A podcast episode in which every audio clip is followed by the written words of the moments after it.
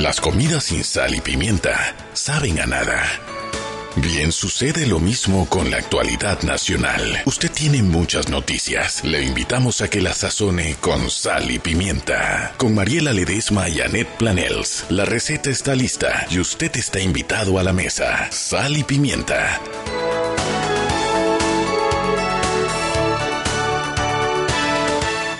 Muy, pero muy buenas tardes. Bienvenidos a Sal y Pimienta, un programa para gente con criterio en nuestra nueva cocina. Radio Panamá. No me equivoqué, Chuy, ¿viste? No, porque tienes la columna enfrente para que no te No, equivoques. allá en, la, allá en la pared, lo tengo por todos lados. Pero aquí tienes todas las frecuencias, 94.5 en Aquí Panamá. 94.7 en Colón, 101.5 FM en Darién, 104.5 FM provincias centrales, 105.7 FM, ¿adivina dónde? En Chiriquí Ay, y ya. Boca del Toro. Ay, ahora tenemos que memorizarnos todas esas frecuencias nuevas de la nueva Chuy, cocina ¿qué de sal y pimienta. Eso no es para nosotros. A nuestra edad no memorizamos ya más nada. Ay, Tú nada más lee la columna y velo. Ve, ahí está. Habla por ti, amiga. Yo me las voy a memorizar. Bastante que se te están pegando mis males. Bueno, a los que no nos conocen, Annette Planels y Mariela Ledesma, conductoras de este programa que tiene ya casi cuatro años al aire en otra emisora donde fuimos incubadas, amadas, preparadas y crecidas. Y ahora que tenemos mayoría de edad, eh, eh, porque hemos pasado un filtro de programas de radio que no demoran mucho al aire aparentemente, pues nosotros eh, hemos logrado eh, inter- eh, hacer este, este, esta alianza con Radio Panamá y traer el programa nuestro que va a ser un programa a ver. ¿Cómo tú describirías nuestro programa? Bueno, yo siempre lo he mirado como hablar de lo que está ocurriendo en la realidad nacional desde la sala de tu casa, sin zapatos, en el sofá, con las personas con las que tienes confianza, discutir de los temas nacionales, de la noticia, de todo aquello que afecta al ciudadano, pero en un ambiente relajado y cómodo y sobre todo en confianza. Sí, lo que, lo que caracteriza nuestro programa eh, es el hecho de que tratamos de profundizar lo que nos da el tiempo, gente, porque cuando hablamos de profundizar, o sea, hay temas que podríamos tomar horas de horas y no terminar de tratarlos, pero tratamos de profundizar en los temas, en acontecimientos, en hechos, y lo hacemos de una manera, el que me conoce sabe que yo de seria no tengo nada, ni dormida estoy seria, así es que a mí me gusta relajear, a mí me gusta bromear, Chugui me molesta, no me da espacio, me persigue, me hace Ay, bullying. Mariela es dramática. No importa. Cuentera. Pero soy víctima. Oye, cuentera. Exagerada. ¿Qué clase, qué clase de cre- credibilidad vamos a tener si tú dices que tu socia es una Ay, cuentera? Mariela Ledesma. Ella, lo que pasa es que ella me afecta. Entonces, como ella me afecta, esto, ella tiene su propio criterio y su propia. Pero bueno, acá entre relajos y peleas, le- yo le digo a Anet Chugui porque Sal y Pimienta es un programa eh, que comenzó. La sal era mi ex socia, la pimienta siempre he sido yo. Cuando Anet entró dijimos necesitamos un condimento tan importante como la sal y la pimienta. Anet es azúcar, pero yo le decía sugar y después le dije chugui y después le puse apellido, chugui purugui y ahora ella es la chugui purugui para mí y para un montón de gente que la ve en la calle y le dice chugui. Qué barbaridad, yo que jamás he tenido sobrenombre. Mariela ha hecho lo que nadie había hecho. Ella no tiene ni segundo nombre, que es peor. Ay. Entonces ella Aneta Seca, pero para mí y para muchos de nuestros oyentes, la Chugui Purugui. Usted puede escribirnos arrobas, arroba salpimienta PA, nuestras redes, también en Instagram. ¿Qué más tenemos, Chugui Purugui? Bueno, tenemos, eh, tenemos Facebook, Salpimienta PA, tenemos Twitter, Salpimienta PA, y a la vez, bueno, en todas las frecuencias de Radio Panamá a partir de hoy. Oye, ¿y cómo es eso, eso técnico así que tú con tu... Porque ella es ingeniera, en la vida real ella es ingeniera de cables de colores. ella dice que es como electrónica. Para mí eso es como de cables de colores. Eso que usted agarra un cable y sabe qué cable va con otro, eso es de la Chugui. Entonces, ella sabe que nosotros ponemos, todos los días subimos nuestros programas a una plataforma de Anchor. Eh, sí, eh, usted puede escuchar todos los episodios de Sal y Pimienta en Spotify y también en iTunes o en la plataforma Anchor. Eh, todos los días subimos el programa, así que si usted va a hacer ejercicio en la mañana, usted se pone sus audífonos y escucha el programa Sal y Pimienta. Lo que queremos es darle la bienvenida a esta cabina, darle las gracias eh, por la oportunidad que nos dan de llegar a ustedes. Eh, pedirles que nos den la oportunidad de escuchar el programa eh, y que puedan identificarse con nuestro estilo de, de hablar de los temas del país. Eh, no tenemos llamadas a cabina, pero tenemos la posibilidad de que usted se exprese a través de las eh, plataformas que le hemos dado. Bueno, ¿qué más, Annette Planage? Está- Estás como lejos, Mariela. Bueno, es que siempre estamos así como un enfrentito. Lo- Espérate, espérate, espérate. Es que en la otra emisora teníamos una mesa que nos dividía, ¿no? Pero acá esto parece la, la mesa de Arturo y los caballeros de la mesa redonda. ¿Cómo era la cosa? Esto es un mesón. Señoras y señores, aquí hay seis. Bueno, pero allá era, allá era rectangular, aquí es redonda. Yo le veo la cara a Chugui, pero Chugui. Chugui, Mariela. sí, está como lejos. Esta mujer. es una mesa redonda. Eh, hoy tenemos un tema súper interesante. El, el- el- el- nuestro programa cuenta con una alianza que tenemos con la prensa, prensa.com, que es el lugar donde Anette y yo nos informamos para a su vez poder escoger los temas y analizar, etcétera, etcétera. Entonces, eh, nosotros en breve vamos a estar recibiendo la llamada de Henry Cárdenas de la prensa y esto allí ustedes van a escuchar las noticias más leídas y las más comentadas, siempre con un pequeño eh, comentario a su vez de Annette o mío. El pobre Henry Cárdenas casi ni lo dejamos hablar, pero él cumple con llamar y leer las noticias. Eh, de esa manera usted se actualiza. Luego nosotros pasamos a lo que se cocina un poquito. Esta, es un poco nuestra opinión. Y terminamos, cuando terminamos ese bloque, entramos entonces con los invitados del día. Hoy tenemos a dos eh, excelentes invitados. Tenemos a un politólogo, amigo de la casa de Sal y Pimienta desde sus inicios, Harry Brown. Y tenemos a una abogada constitucional, doctora en Derecho Constitucional. Ana Sánchez, que no ha llegado, Anita. Sí, ya llegó, ya Ana llegó. Ah, ya Ana está aquí, sea, estamos, eh, hay que buscarla que ya, Otra ya está en la calurnia. Calurnia mía, calurnia. Ok. Mariela, nos escribe Juan Abelardo Carles. ¿Qué dice? Dice, Sal y Pimienta, el nuevo locutor habla como el conde Drácula. Me imagino ¿Dónde- que se refiere a Israel. ¿Dónde escuchaste al conde Drácula, Carles, por favor? Bueno, Carles siempre con su cizaña. Sí, su, su cizaña. Me parece pero él- medio pariente de Mariela. No, él, él es seguidor nuestro. Calla boca, necesitamos sumar, no restar. y Carles no es mi pariente, pero es nuestro amigo de sal y pimienta. Y ahora pues nos puede escribir por el WhatsApp 6131-5565.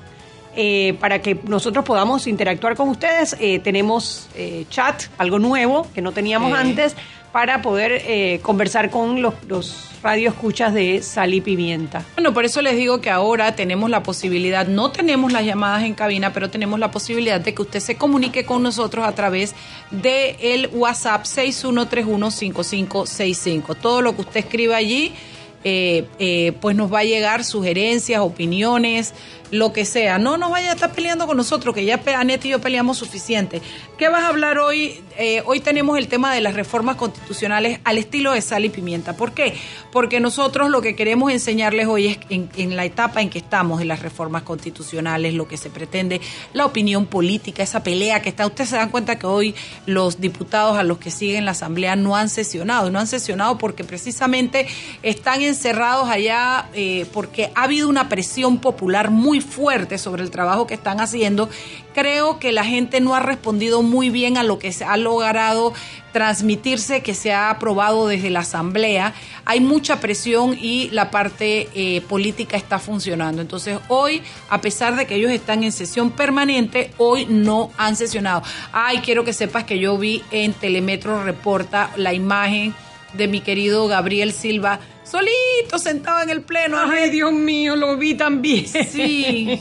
Chuy, lo pero, vi también. mire, y tú sabes, estaban él y Juan Diego Vázquez. Desde las 10 de la mañana llamaron sí. a las sesiones y no había ni un solo diputado, solamente Juan Diego Vázquez y Gabriel Silva, diputados de la bancada independiente. Resulta que las bancadas están reunidos por la cantidad de, eh, de críticas que hubo al primer bloque, el primer debate del primer bloque de las reformas constitucionales. Ha habido una cantidad de, eh, de comunicados, llamadas, twitters, eh, noticias en las cuales las personas han eh, manifestado pues su descontento con las actuales reformas eh, constitucionales, o por lo menos lo que se ha aprobado en primer debate. Bueno, ya tenemos a Henry Cárdenas en Se línea. lo presentamos, él es nuestra víctima desde la prensa. Henry, saludos, buenas tardes. Saludos, buenas tardes a todos los oyentes de Radio Panamá y a ustedes.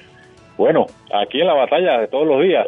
Cuéntamelo todo, andamos, Henry. Andamos un poquito a mil, porque hay de todo, hay de todo. Bueno, arranca, arranca. información en desarrollo, algunos han concretado varias de ellas, pero son temas igualmente que generan eh, polémica, ¿no? Venga.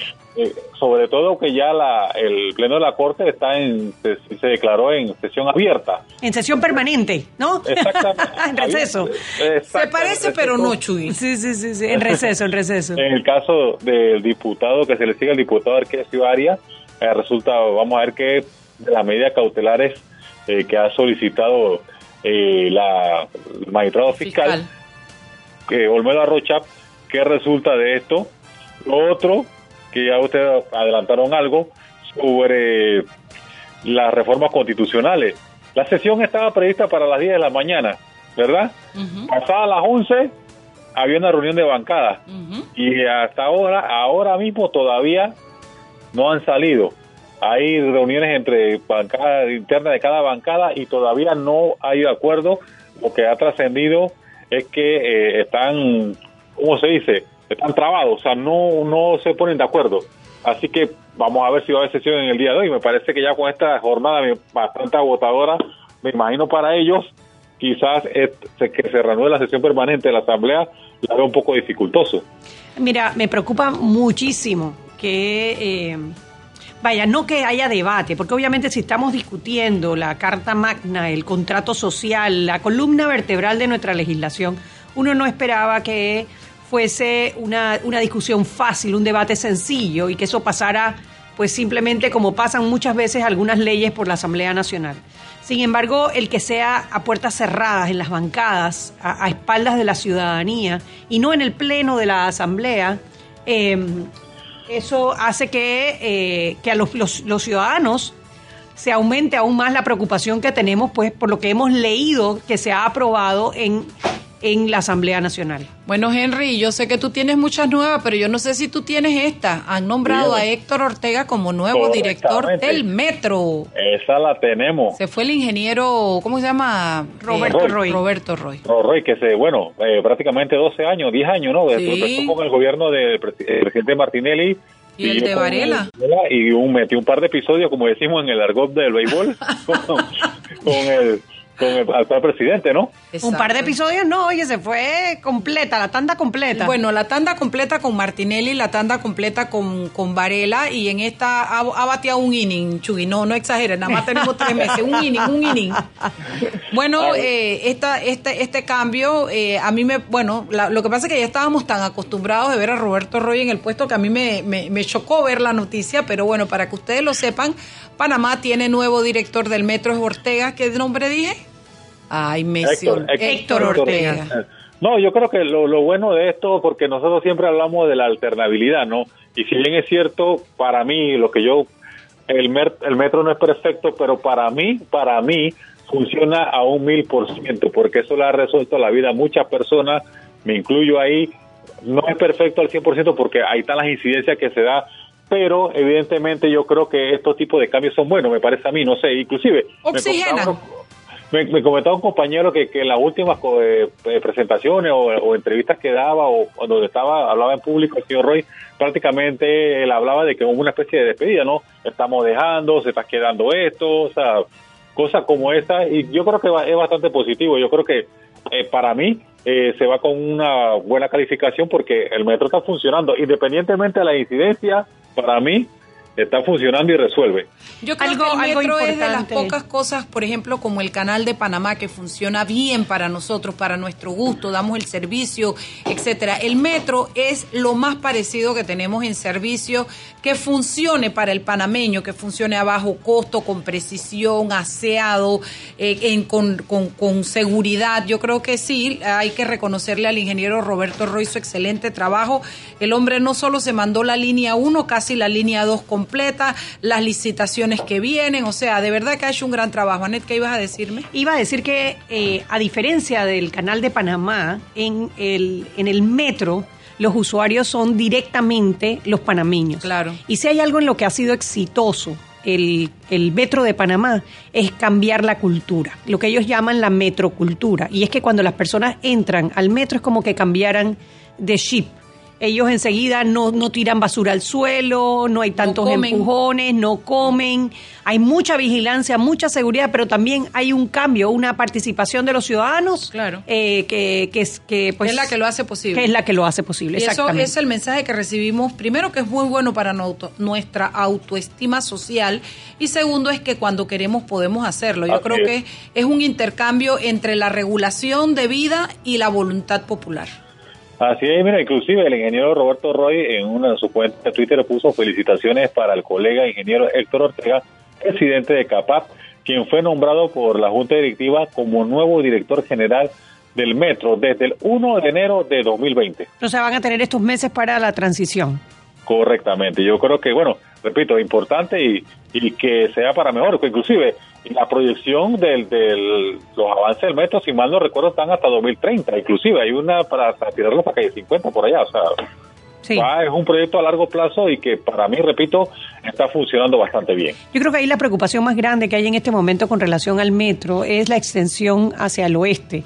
Eh, si se va a construir o no se va a construir la línea 3 del metro y el cuarto puente sobre el canal de Panamá. porque van juntos, ¿no? Porque van juntos y porque han habido atrasos eh, eh, en la licitación. Ya la licitación se había realizado y han habido como suspensiones que pues tienen a las personas preocupadas de que el proyecto no se vaya a realizar.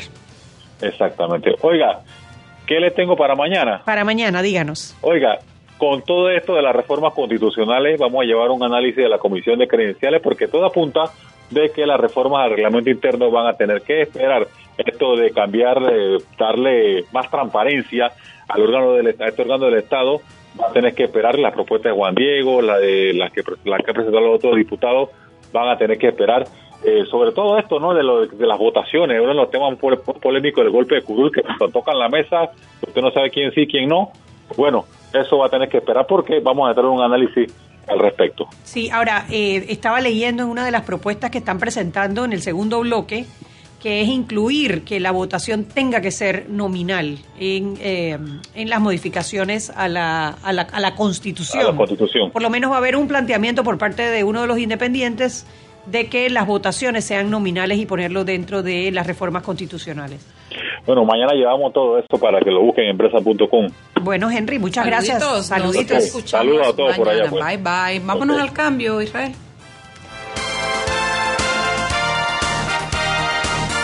Sigue invicto y sin competencia. El campeón absoluto de todos los mini depósitos en Panamá. Lefebvre Storage. No hay rival para su gancho fulminante de tan solo 7.99 balboas el metro cuadrado. Que te ahorra hasta un 50%. Pregunta ya por nuestras unidades de 4.5 y 9 metros cuadrados. Lefebvre Storage. No incluye impuestos ni seguros. Promoción válida desde el 1 de septiembre hasta el 31 de diciembre de 2019. En contratos de 6 a 12 meses en todos nuestros espacios original causa más impacto, porque no solo significa calidad, es la esencia y la búsqueda de hacer mejores cosas. Por eso, cada vez que imprimas, hazlo con el toner original HP, que te da 50% menos en el costo de reimpresiones y cuatro veces menos llamadas al técnico. Elige siempre toner HP. Encuéntralos en Panamá Plaza y Quick Service Supplies.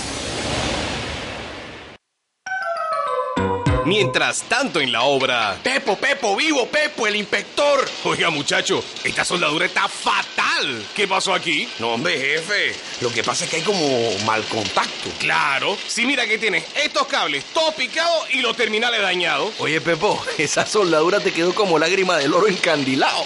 Ay, Pepín. No te compliques. En Soldadura y Equipo tenemos tus cables, pinzas y conectores. Llámanos al 203 1171. Maestro, ¿qué es la energía? La energía, Juan, es la capacidad que posee un cuerpo para producir un cambio, una transformación. Crea luz donde antes no la había. Hace que los caminos sean más seguros para crear trabajo, progreso y bienestar. Llega hasta lugares lejanos para brindar un mejor mañana. La energía está en todos lados, Juan, incluso dentro de ti. Para Panamá, nuestra mejor energía, Naturgy Es la hora de un consejo de relojín para el cuidado de su reloj. Evite ajustar la pulsera demasiado fuerte. Debe quedar una soltura que le permita introducir su mano. Ajústela en una tienda relojín. Las mejores marcas a los mejores precios. Solo en relojín, el especialista número uno en relojes. Este comercial fue grabado con notas de voz enviadas desde 18 países sin pagar más. Bonjour, please pay attention. Órale, pues porque ahora la gente de Claro la está votando. Uy, parce, porque puedes hablar y navegar en toda América, ¿cachai? Che, sin pagar más, loco. Porque tus viajes importan, eliminamos el costo de roaming de Canadá a Argentina en todos los planes postpago desde 20 balboas. ¡Claro! La red más rápida de Panamá. Promoción válida del 7 de agosto al 31 de octubre de 2019 al contratar plan postpago masivo desde 20 balboas o para empresas desde 30 balboas. El servicio Sin Fronteras América podrá ser usado gratis como si estuvieras en Panamá. Todo consumo no especificado dentro de la oferta de Sin Fronteras se le aplicará tarifa roaming vigente. El cliente debe solicitar la activación del servicio roaming. Precio no incluye ITBMS. Para mayor información ingresar a www.claro.com.pa. Siempre existe la inquietud de cuál es el mejor lugar para cuidar su patrimonio. En Banco Aliado tenemos la respuesta. Presentamos el nuevo plazo fijo Legacy, porque creemos en el valor del ahorro, la conservación y rendimiento de su capital y el fortalecimiento de su patrimonio. Banco Aliado, vamos en una sola dirección, la correcta.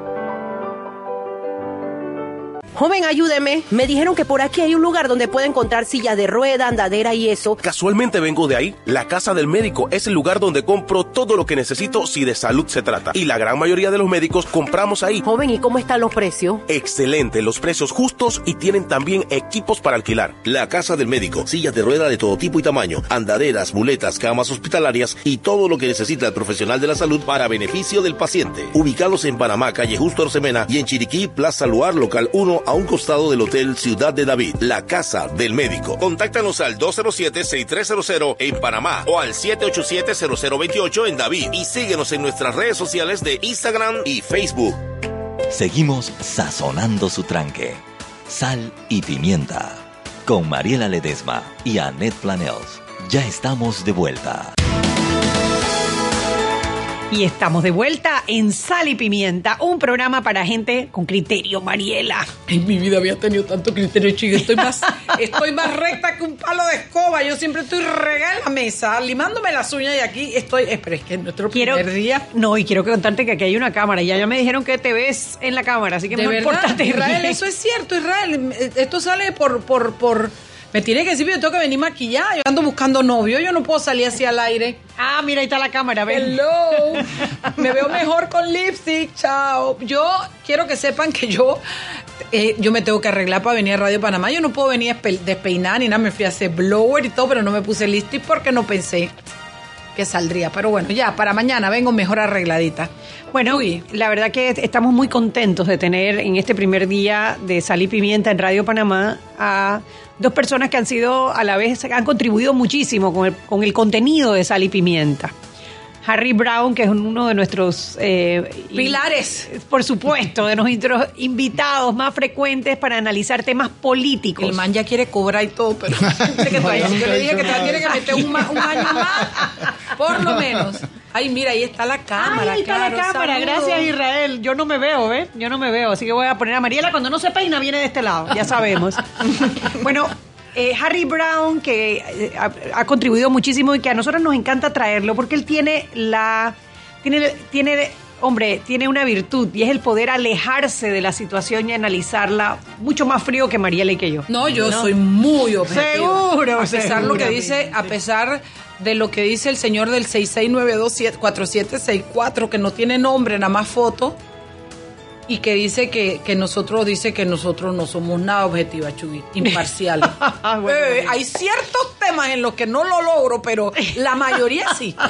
Hay nombre, hay, hay temas que son nombre y apellido con los que yo no lo logro, pero los demás súper imparciales. Saludos Bueno, al, al- Trajimos a Harry Brown para que nos ayude a analizar la parte política del debate de la reforma constitucional, porque no podemos analizar el contenido de las reformas o lo que se pueda dar si no analizamos las fuerzas políticas que están interviniendo en eh, la elaboración de estas reformas constitucionales. Amén de que no podemos analizar reformas que todavía no están aprobadas y no sabemos qué, apenas va el primer bloque. Te- hay que, forzosamente, para emitir una opinión sobre el contenido de la reforma, hay que esperar que sean debatidas en su totalidad en el Pleno de la Asamblea. Así, y para analizar el fondo de las reformas, ya la parte legal, eh, pues trajimos a Ana Sánchez, que es constitucionalista, también que contribuye mucho con este programa, sobre todo cuando es la, la independencia de Cataluña, ¿verdad?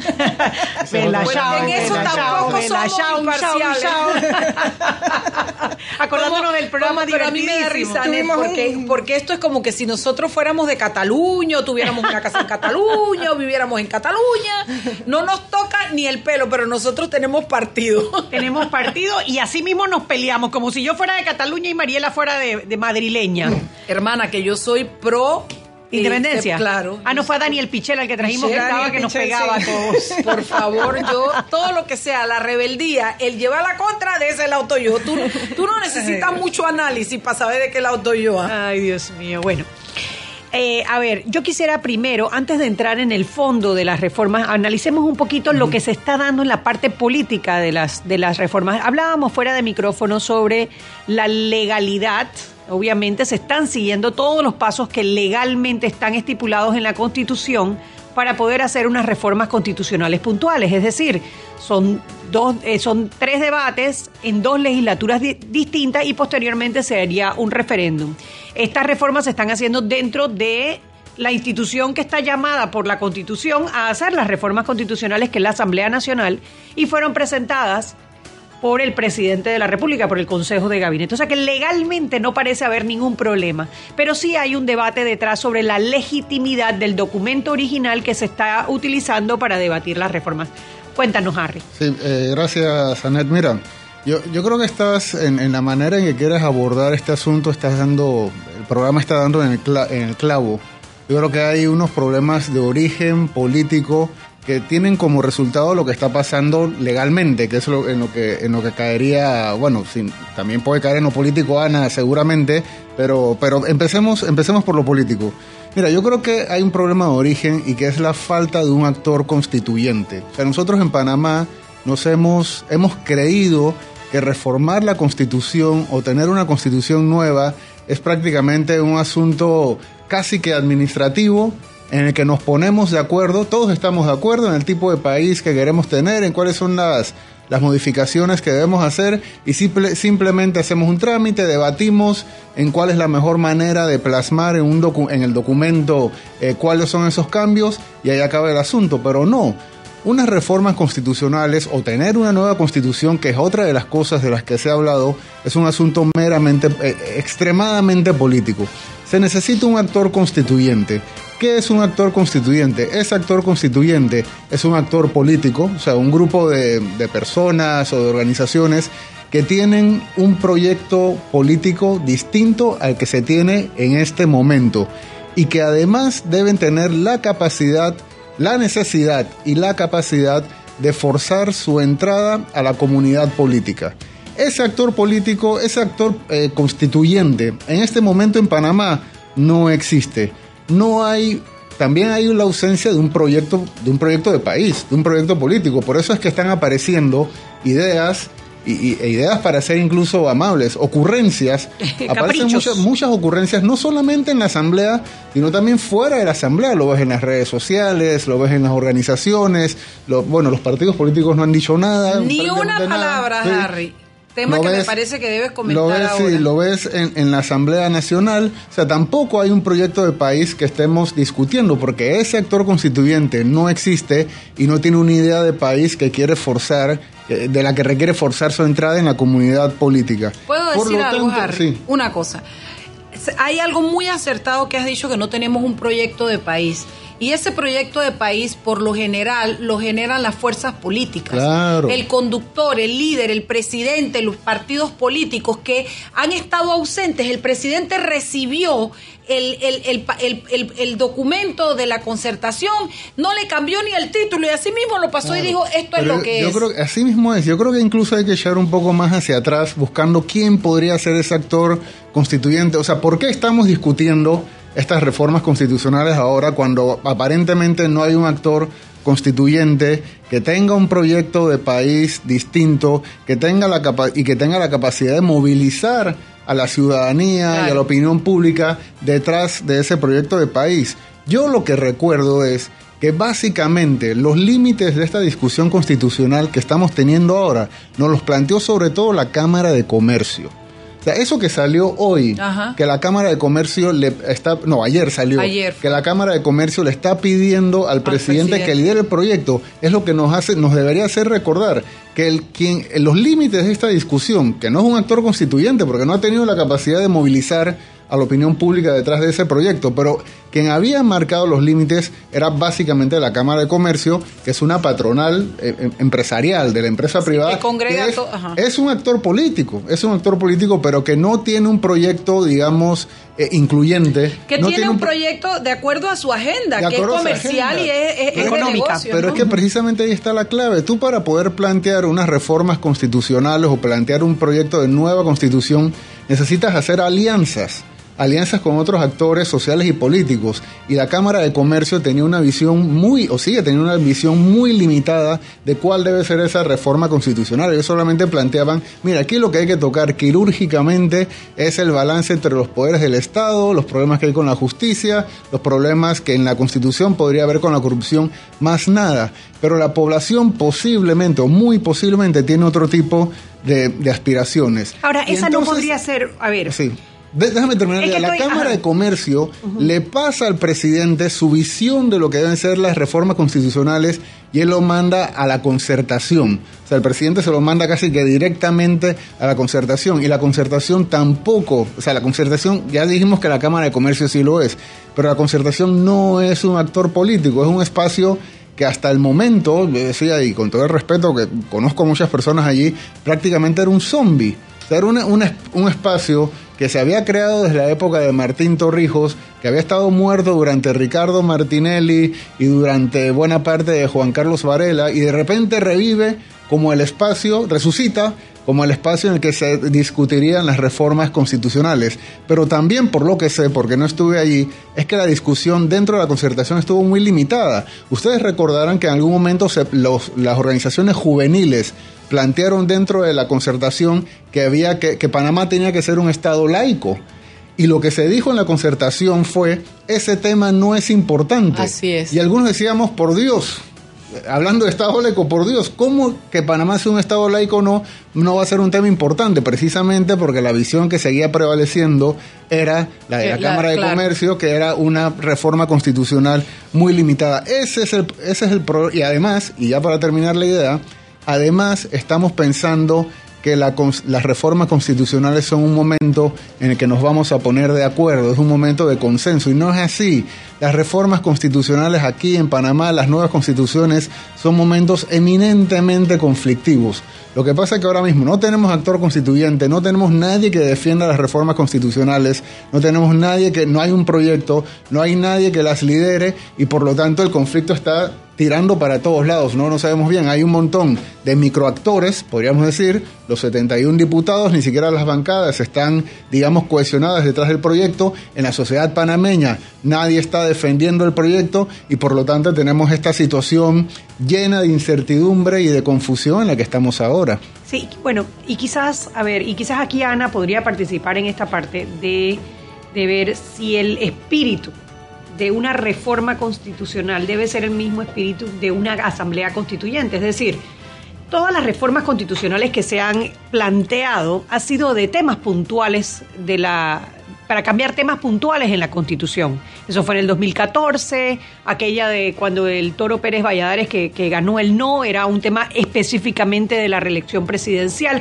O sea, las reformas constitucionales siempre se han planteado temas muy puntuales y quizás ese era el objetivo que tenía en mente el presidente cuando hizo la convocatoria. Sin embargo, cuando tú hablas de un proceso constituyente, tú estás hablando ya de algo más abarcador que pondría en la mesa muchos más temas a discutir. Entonces, no sé si lo que está pasando en la Asamblea hoy en día es que el mandato que el presidente Laurentino Cortizo les, les dio, por lo menos en la parte, la parte de la legitimidad, porque obviamente Los diputados tienen la facultad legal de, de proponer lo que quieran, ¿no?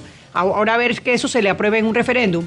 Pero si el espíritu de lo que el presidente estaba poniendo sobre la mesa eran cambios puntuales y de repente los diputados dijeron, espérate, si vamos a abrir la constitución es borrón y cuenta nueva y solamente en el primer bloque, en el primer debate aprobaron más de 60 cambios, 60 artículos diferentes. Casi, casi una constituyente. Bueno, eh, el debate de cuáles son los límites de la reforma constitucional es interminable dentro de la teoría de la Constitución.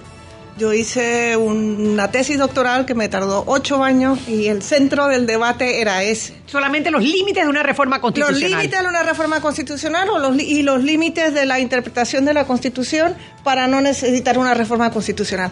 O sea que yo te puedo decir, de, acuerdo con Schmidt, de acuerdo con Heller, de acuerdo con eh, Banosi, argentino, hay diferentes eh, percepciones. Escuelas, escuelas y obviamente normalmente los teóricos no, no, actúan en el vacío, actúan muchas veces mediando los problemas que tienen dentro del país en el momento que se discute cuáles son los límites de las reformas constitucionales.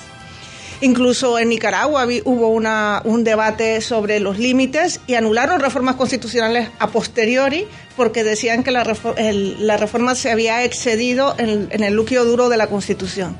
Yo no estoy de acuerdo con ese concepto eh, eh, y eso fue mi tesis de licenciatura y un poquito la eh, doctoral. Si yo tengo un procedimiento de reforma, si no establecen límites a la reforma, la propia constitución, se puede reformar toda. Porque muchas constituciones, por ejemplo, la alemana tiene un montón de cosas que no se pueden modificar por reforma. la italiana no permite pasar de república a monarquía. Lo mismo la portuguesa, lo mismo la francesa establecen límites dentro de las... en la, misma constitución establecen límites de reforma. En la no hay ninguno. Lo que no se puede tratar a nivel de constitución. Eh, lo que no se puede tratar a nivel de reforma constitucional. Luego, quien dice, yo no puedo desnaturalizar la, la, estructura de una constitución, es decir, si la constitución es para limitar los poderes públicos y garantizar a los derechos de los ciudadanos, yo no puedo hacer una reforma de manera que haga el poder público ilimitado y que baje la garantía de, derechos a los ciudadanos. Y hay como una especie de blindaje al que yo creo que se debe seguir un blindaje de los derechos individuales de las personas y colectivos o sea que no hay manera de parar un retroceso a nivel en, reformas constitucionales. vuelvo a decir, yo creo que eso es más un problema político y el retroceso no es tan grande para decir estamos cambiando la esencia de la Constitución. Oye, pero ¿qué te parece que nosotros ahora digamos que las leyes de Panamá valen más que las internacionales y los tratados? Bueno, eso, la verdad es que yo me he divertido mucho como profesora de Derecho Constitucional, yo soy la primera culpable de ponerles el triángulo de Kelsen a los niños en primer año de Derecho, porque es una forma en que uno puede ilustrar bien cómo eh, la Constitución vale más que las leyes, las leyes más que los decretos, etcétera. Pero obviamente Kelsen habla remotamente de una pirámide cuya vértice, cuyo vértice es la Constitución, determinado por una norma fundante básica que tiene un nombre en alemán que no voy a repetir. Y, ah, no, aquí queremos pronunciación alemana y todo. No, es que la pronuncio muy mal y entonces... Me da pena. me da pena. entonces, eh, yo creo que lo de... Obviamente eso es un retroceso bastante grande. El mismo Kelsen, ya en el año 1930 estaba diciendo tenemos que tener un orden internacional que limite el poder político del Estado porque él estaba viendo lo que venía. Él estaba viendo lo que venía y Kelsen eh, frente a algunos profesores míos de Derecho en la Universidad de Panamá, no el doctor César Quintero, sino otros que decían que Kelsen era el culpable del nazismo, el pobre Kelsen era judío y salió corriendo cuando... Pero yo estaba viendo que la pirámide de Kelsen la, escribió Kelsen en 1917, cuando todavía no tendríamos estas discusiones sobre lo antes de la Declaración Universal de los Derechos Humanos. pero, y, déjame terminar con Kelsen, que, que, bueno, es una de mis pasiones. Eh, nadie puede, no creo que es muy poca poca gente lo dice, eh, que él se lo dijo para, para decir, tiene que haber un método donde las reglas sean claras, esa es la creación del Estado de Derecho. Eh, y lo, lo, puso porque los parlamentos estaban haciendo lo que les daba la gana contra la Constitución. ¿Dónde él dijo, visto eso antes? Eh, y él dijo, espérate un momento, si nosotros acordamos un orden político, vamos a respetarlo. Y ahí es que hizo lo de la Son las pirámide. 6 y 30 y tenemos que irnos a un cambio. Solo quiero decir en esto, de- en esta coyuntura en la que hablamos de la pirámide de Kelsen y todo, cómo, crec- cómo se dio y la vigencia que tiene hoy. eh, debo decir que también ha cambiado la, la- la- la- el, el- el curso de la- del, uni- del, de del planeta ha cambiado y ahora caminamos hacia algo mucho más globalizado, más, más a nivel de humanidad y el derecho internacional de alguna manera viene a ser como, como un chaleco antibala para muchas cosas que no podemos regular los países a lo interno. Y el derecho internacional lo que regula es lo que tiene que ver entre países. No tiene nada que ver si te van a fijar el monto de la jubilación, la edad de la jubilación. Es, es un desconocimiento completo. Sin embargo, sí es importante que en la orquesta de las naciones del mundo podamos relacionarnos y vivir. Tenemos un voto en la ONU, tenemos que poder po- tenemos que poder acatar las normas que se, apro- que se, que se aprueban en toda esta en toda esta justicia internacional para luego nosotros entrar a juzgar nuestra. Ya vi que Ana puso cara de no estoy de acuerdo, pero le va a tocar hablarlo cuando regresamos del cambio Israel.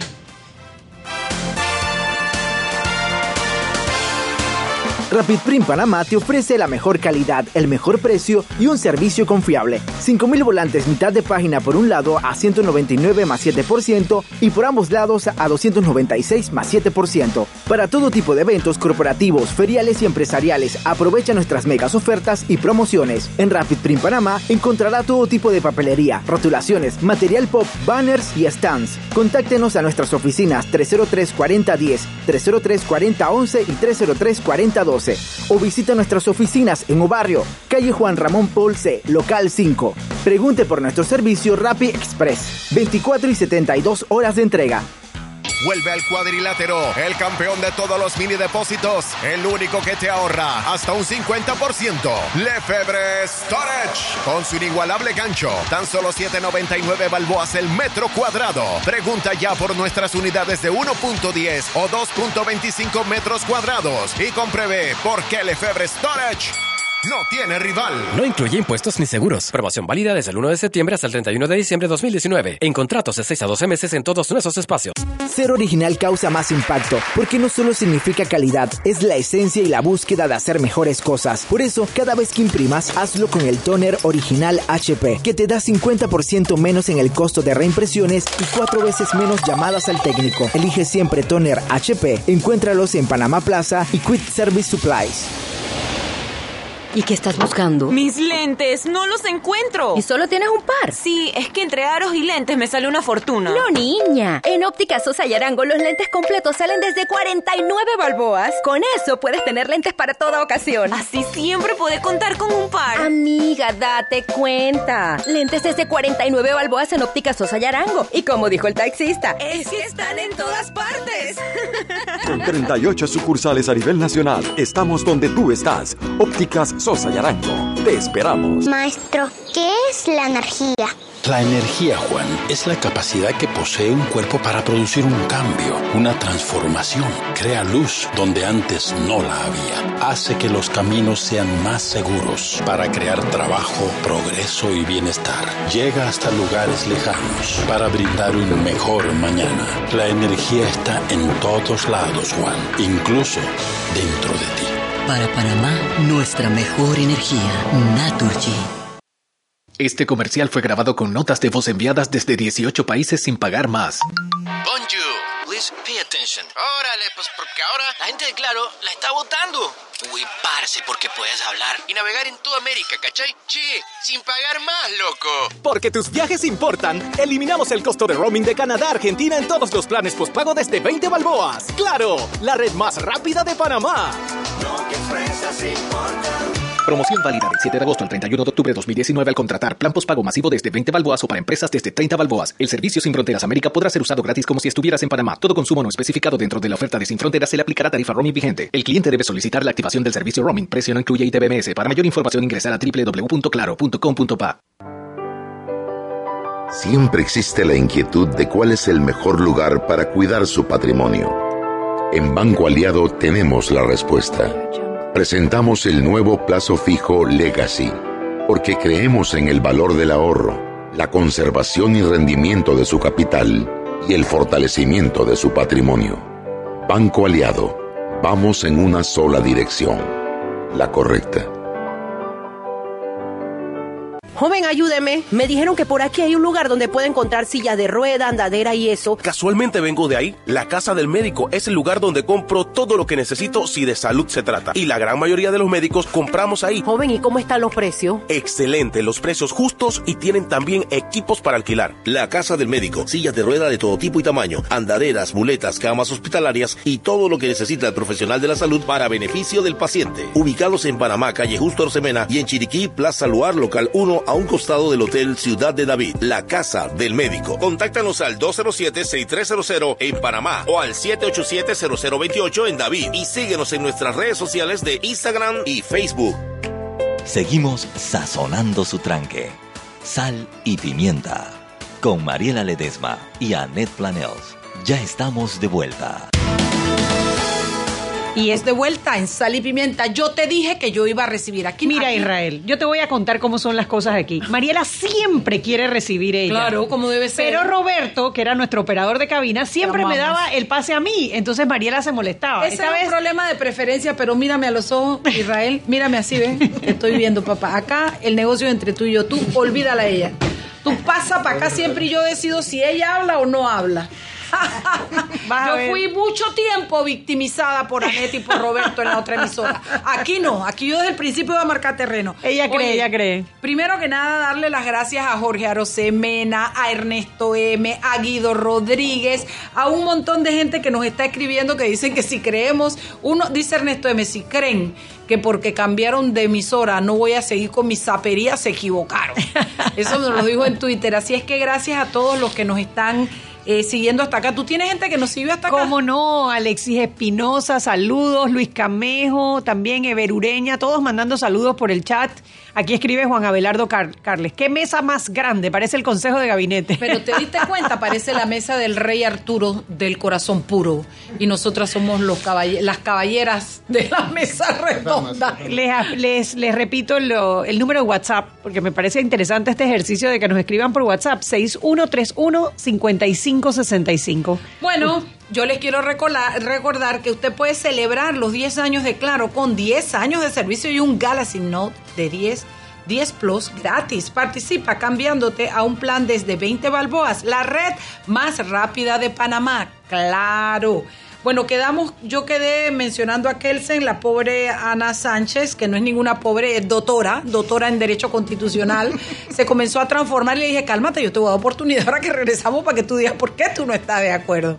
Cuéntame lo que estábamos pensando. Bueno, no, que Kelsen desde 1930, como estaba diciendo, ya empezaba a hablar de que el Estado tenía que someterse a unos principios eh, de derecho internacional que marcaran los derechos de las personas. Y además lo insistió muchísimo después de la Segunda Guerra Mundial, donde en, su época de estancia como profesor en diversas universidades de Estados Unidos.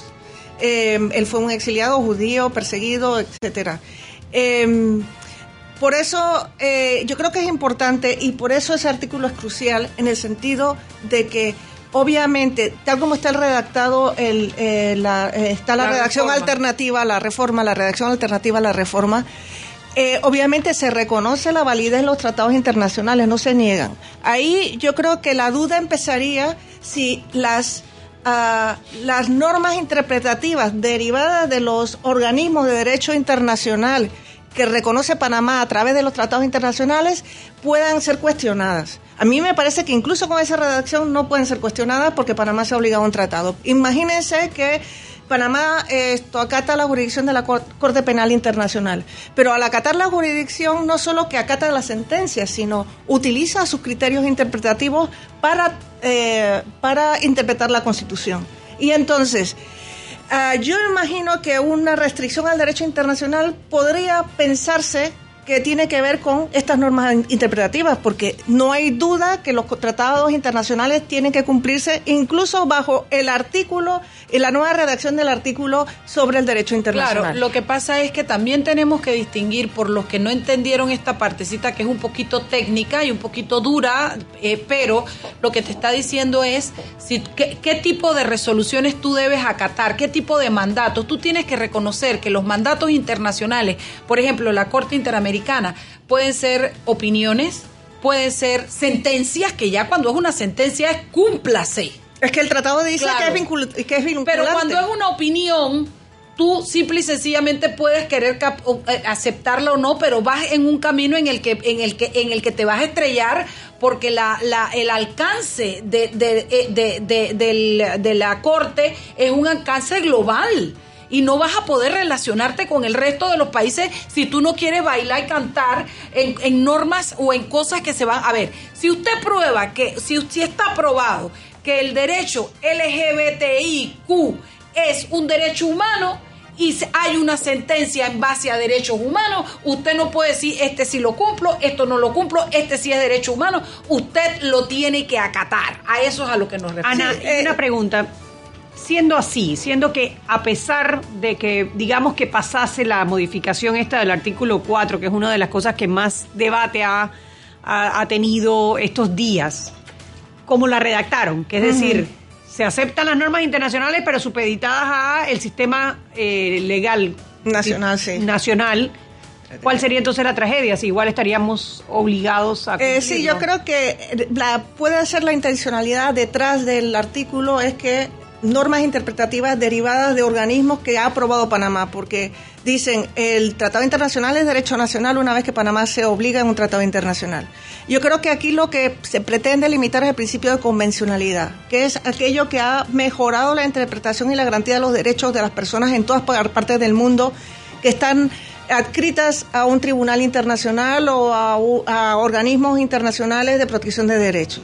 Y es que no solo obliga el tratado y la jurisdicción, sino que obliga a que tú interpretes las normas nacionales de acuerdo a los criterios emitidos por estos organismos internacionales de protección de derechos. Una pregunta, y, y quizás para aclararle, porque, o sea, el centro de la discusión está los derechos de los LGBTIQ.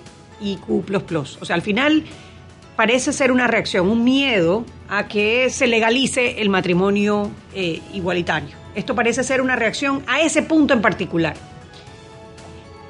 A mí lo que me gustaría saber, ¿qué derechos estaríamos poniendo en peligro con esa redacción del artículo fuera de ese? O sea, como, como el, el debate se está centrando en el matrimonio igualitario, ¿no?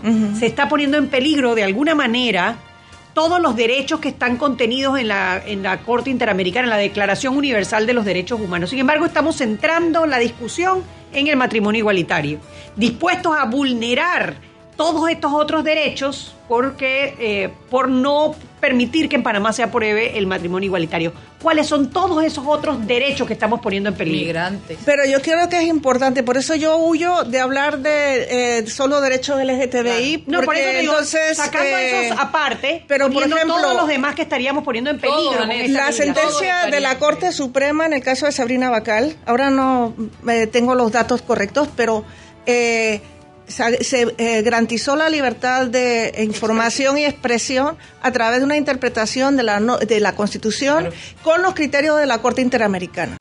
¿Por qué? Porque nuestra Constitución no da más. Es muy antigua, es una redacción, es más, ya era antigua la redacción de los derechos humanos y fundamentales que hay en la Constitución. Ya era vieja cuando se puso en la Constitución, Constitución del 72. Por tanto, ¿qué nos sirve de todas estas normas interpretativas? Es decir, la, aquellos principios generales que se derivan de la jurisprudencia de la Corte Interamericana. Nos sirve para interpretar mejor y de forma más garantista nuestra Constitución.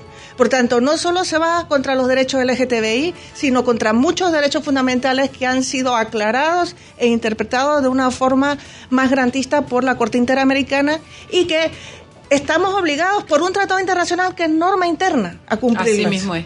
Por ejemplo, el derecho a la migración es un derecho súper vulnerable que también, o sea, yo diría que prácticamente todos, porque cuando tú eres capaz de, de- de discriminar o interpretar por uno que tú no quieres, el resto de los derechos humanos está en ese juego y en esa capacidad de que tú decidas interpretar. Yo quería ir contigo porque también quería hablar, Harry, de la legitimidad que tiene o no la Asamblea, el presidente y la concertación Sí. para hacer lo que están haciendo. Y antes, gracias Marila, y antes de caer eso quiero decir una cuestión rapidito, eh, según- eh, en función de lo que estaban hablando antes. El y ustedes han hablado de ese tema aquí en el, en el programa. Eh, hay un actor, hay un actor político que sí tiene capacidad de movilización, quizás no para ser actor constituyente pero sí es un actor político que moviliza y que ha logrado eh, eh, introducir su agenda a la discusión, que son los actores eh, conservadores religiosos. Por eso es que estamos discutiendo ese tema. No es porque sea el más o menos importante, sino porque hay un actor político que tiene, que tiene representantes electos dentro de la Asamblea Nacional y que están planteando esto como un asunto importante. Yo creo que eso políticamente hay que tenerlo en cuenta. Miren, sobre la legitimidad.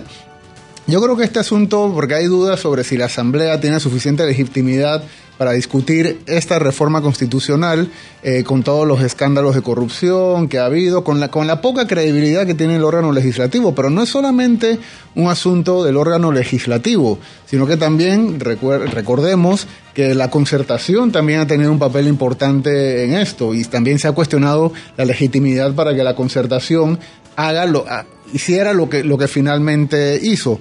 Esto se resuelve teniendo en cuenta que hay dos tipos de legitimidades. Hay una legitimidad formal, que es digamos la que tiene la Asamblea Nacional a través del voto, tiene una, eh, eh, eso le da legitimidad política y también tiene la legitimidad legal para hacer las cosas que están haciendo. Pero hay otra legitimidad que es, es muy importante tener en cuenta, que es la legitimidad difusa. Es una legitimidad que se va renovando todos los días. Es la legitimidad que te da la población, que te dan los votantes, que te da la opinión pública permanentemente. Esa tienes que renovarla permanentemente. Y quizás nadie duda de la legitimidad formal que tiene la Asamblea Nacional, pero parece que sí hay dudas sobre esa legitimidad difusa.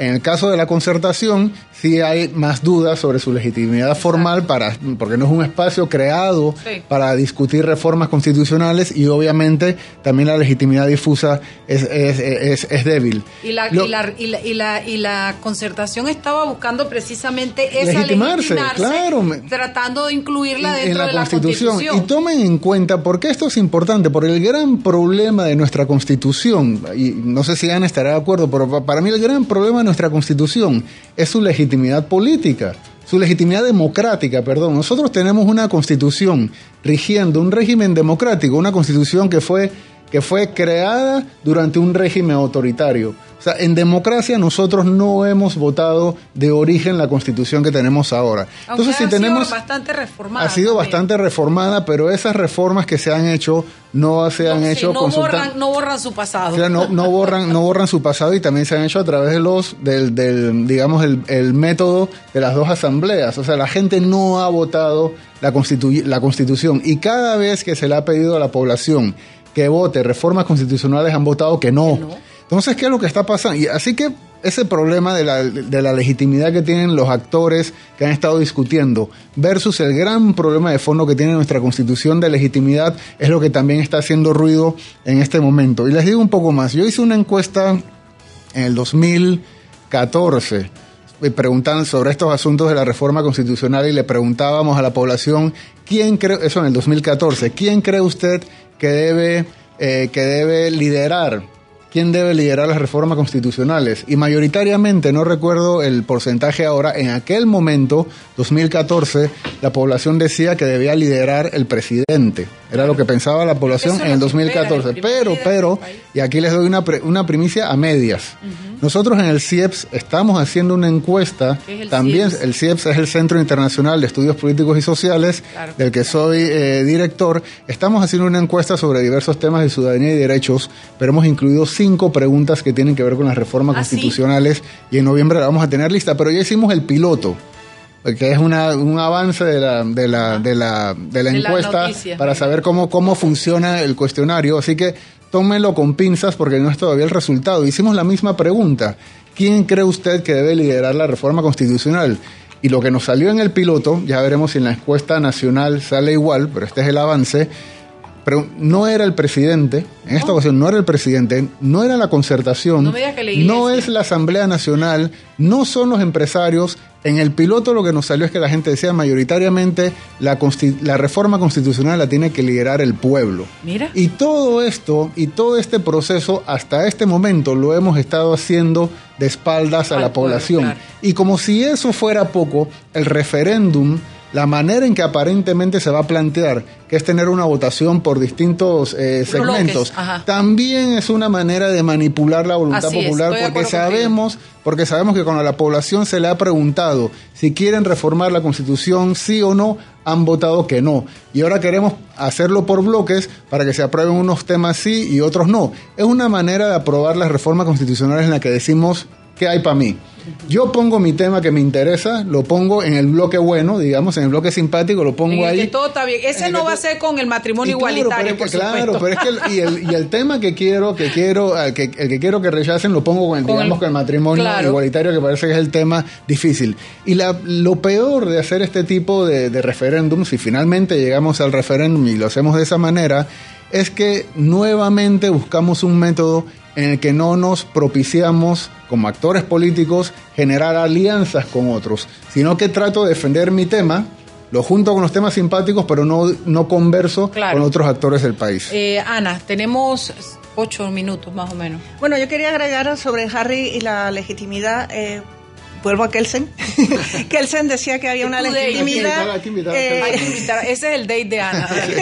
una legitimidad formal y una material que corresponde al, al modelo de legitimidad que tú dijiste que no era la formal. Pero incluso la legitimidad formal, eh, en la título octavo de la reforma de la Constitución, eh, dice que el presidente tiene iniciativa y así la ejerció a través del Consejo de Gabinete, ¿no? El Consejo de Gabinete tiene iniciativa para la reforma.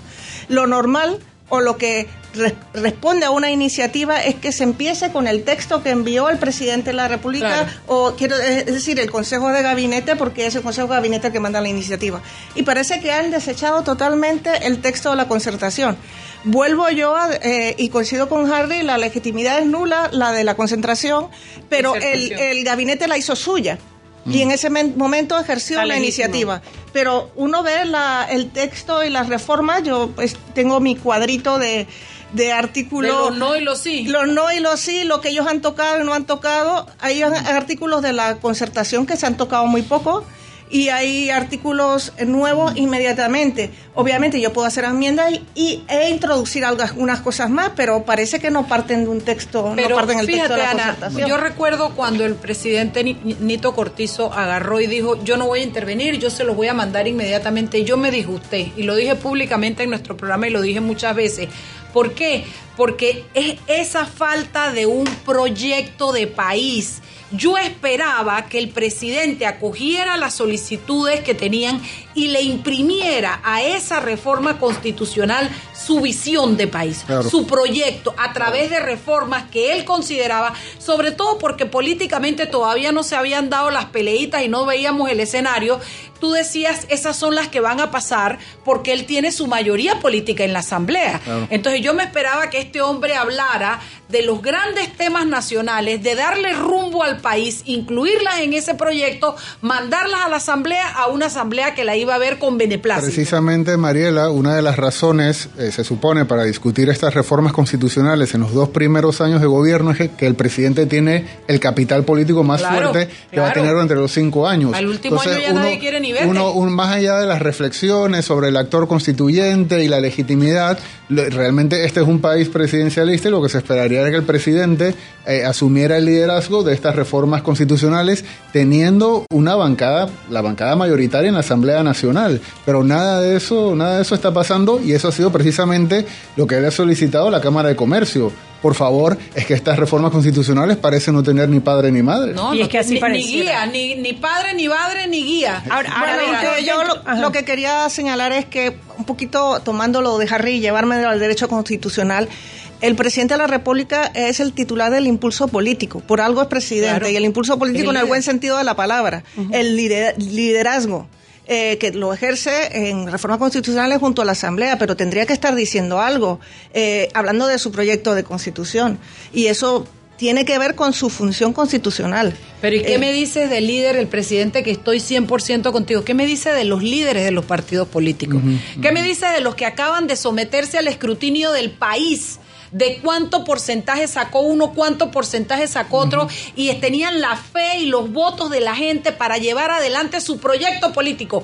¿Qué me dices de esos proyectos que no están representados en esa reforma? No los he escuchado, no los he visto actuando en las diferentes ramas y maneras que pueden hacerlo, con lo cual yo siento que este proyecto realmente está, está huérfano de guía. Sí, porque la verdad es que los partidos políticos no han asumido una posición clara, eh, están actuando los diputados de, forma individual, incluso eh, bancadas que se han hecho como la independiente, que supone que, bueno, iba a haber un plan de acción común, no la hay. No la hay. No la hay. El PRD al parecer está dividido, el cambio democrático partes. también. Y entonces, claro, para evitar, evitar enfrentamientos, lo que se hace es no decir nada. Es decir, ningún partido ha tomado decisiones Ahora, o a ver, una no- opinión. Sí, solo una cosita ahí. Primero, los independientes son precisamente eso, independientes. Ellos en, en Pero son común- independientes incluso entre ellos mi- de- Por supuesto, ellos. claro, porque no van con un proyecto en común, más que eh, en lo único que ellos manifestaron una unidad de criterio fue en los temas de los privilegios de los diputados de los cuales se des-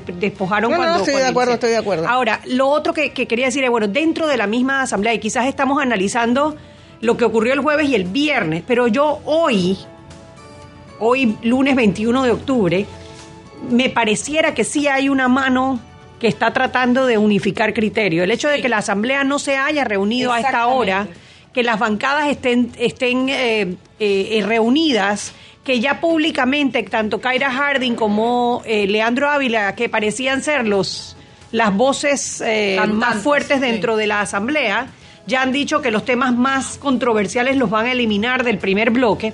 O sea, como que alguien y yo asumo que es el Ejecutivo, que es la, la fuerza que podría unir, eh, eh, podría liderar esto, ya está tomando control de lo que el viernes parecía un total y, y absoluto lo- lo que descontrol. pasa- ¿no? Lo que pasa es que una negociación política, un acuerdo político de las dimensiones y la trascendencia que estaríamos, que, que ameritaría esta situación, yo no sé si hasta el 31 de octubre a tiempo, que es otra de las cosas que es tremendamente Esa molestas, corredera. que vayamos a la constitución del país, tengamos un- un- algún, unos pocos días más para, para llegar a un, digamos, a, un, a un producto. Y lo que está pasando con los partidos, los partidos políticos es que, claro, una de las funciones clásicas de los partidos es precisamente orientar a la opinión pública. Y en buena medida esa des- desorientación en la que estamos ahora es porque los partidos políticos no están cumpliendo eh, con ese rol. Y es una muestra más de la gran desvinculación que tienen los partidos políticos con el resto de la ciudadanía, pero también lo que está pasando con la bancada independiente,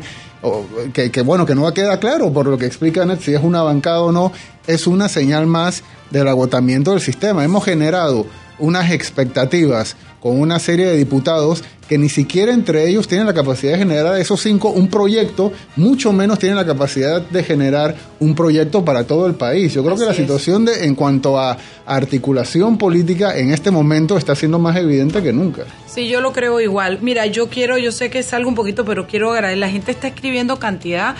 Mira, quiero darle las gracias al doctor Epifanio, a Tita Tuñón Centella, a Yanel Archivo, la Dianita Martán, gente que nos está escribiendo, que nos dice que nos vienen siguiendo desde el otro, desde la otra emisora para acá, que están en sintonía del programa.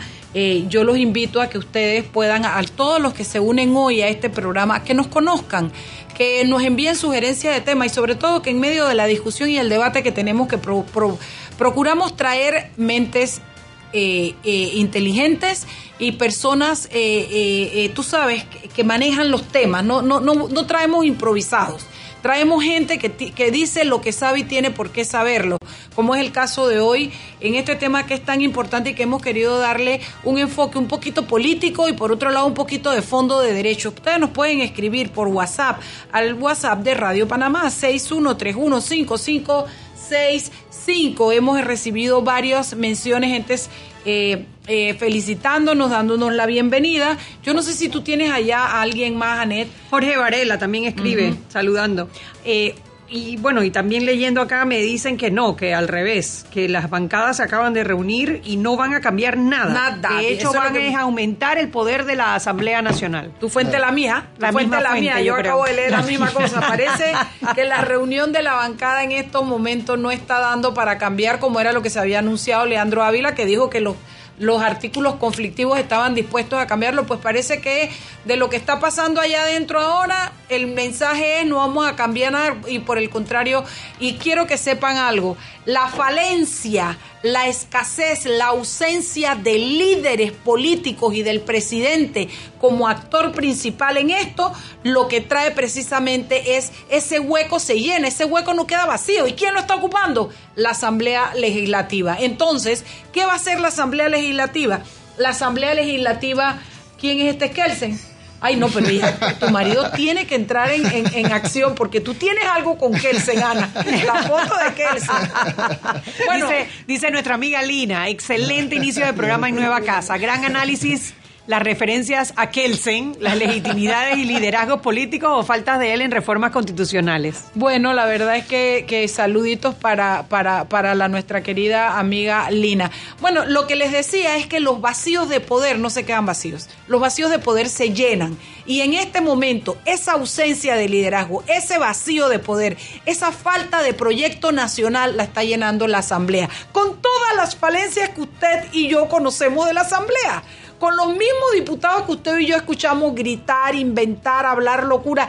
Ellos son los que se están tomando en este momento el poder y por supuesto que lo que van a hacer es una constitución que haga que ellos, ya ustedes lo oyeron, ¿no? Que ellos puedan despedir gente, que ellos puedan decidir si qué tratado funciona y qué tratado no funciona, que los inmigrantes que nacen en Panamá no sean panameños, los hijos de inmigrantes, o sea, esas ñamesuras que usted está oyendo que están pasando en la Asamblea son las que están llenando el vacío de poder. Yo creo que es importante que comencemos a jalar y a decir nombre, a jalar la manta de los políticos en los que nosotros confiamos para estas elecciones y sobre todo la del presidente Nito Cortizo. Cerramos, dale 30 segundos. Bueno, lo único que quiero decir es que el único acuerdo de bancada que ha habido claro es el que eliminó la reforma, la, reforma del artículo del Jus que proponía Zulay. En Fue eso lo sí único- estuvieron de acuerdo, En ¿no? ahí se, eh, se pusieron de acuerdo y... No, que eso, eso, mira, eso tiraba por tierra desde Roma. ¿Ustedes se acuerdan de Roma? Ya, el, el, el, el- el- bueno, a, a los que creen en Roma como Calígula, como Calígula, los que lo creen como padre- padres de derecho, desde Roma se han venido discutiendo conceptos para determinar qué te arraiga un país, qué te hace de un país. Y, y- y se llegó a la conclusión históricamente que lo que te hace pertenecer a un país es tu sangre o la tierra donde tú naces. Entonces, si tus padres son panameños, tu sanguini es de panameño. Si tú, si tú naces con tus papás en el extranjero, pero, en- pero estás en la embajada, tu soli. Si tú naces en Panamá, así como nací yo en la República Internacional de Chiriquí, bueno, cuando todavía pertenecíamos a Panamá, pues. Entonces, tú eres panameña por nacimiento. Que esta propuesta diga que porque tus papás son de otro país, tú naces en Panamá, tú pierdes tu derecho a ser panameño, señores.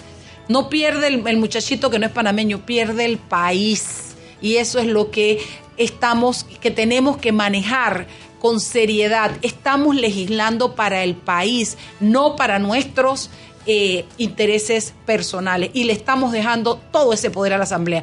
Como era en aquella emisora, es igual en esta emisora. Anet no sale de las redes. Le han puesto una, una pantalla que coge la tapa entera.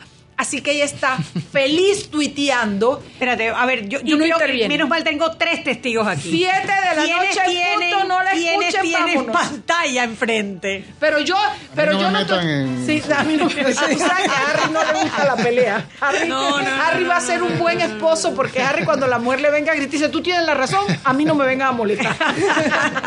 Señoras y señores, son las 7 de la noche y como un minutito más. Eh, para nosotros ha sido de suma complacencia eh, iniciar nuestro día de hoy con esta calidad de invitados que tenemos Harry Brown, Ana Sánchez, así es que Annette Planel cuando no tuitea y participa también lo hace muy bien.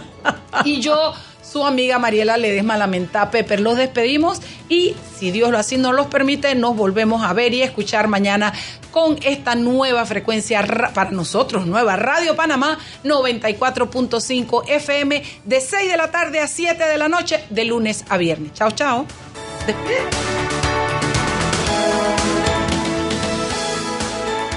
Hemos presentado Sal y Pimienta con Mariela Ledesma y Annette Planels.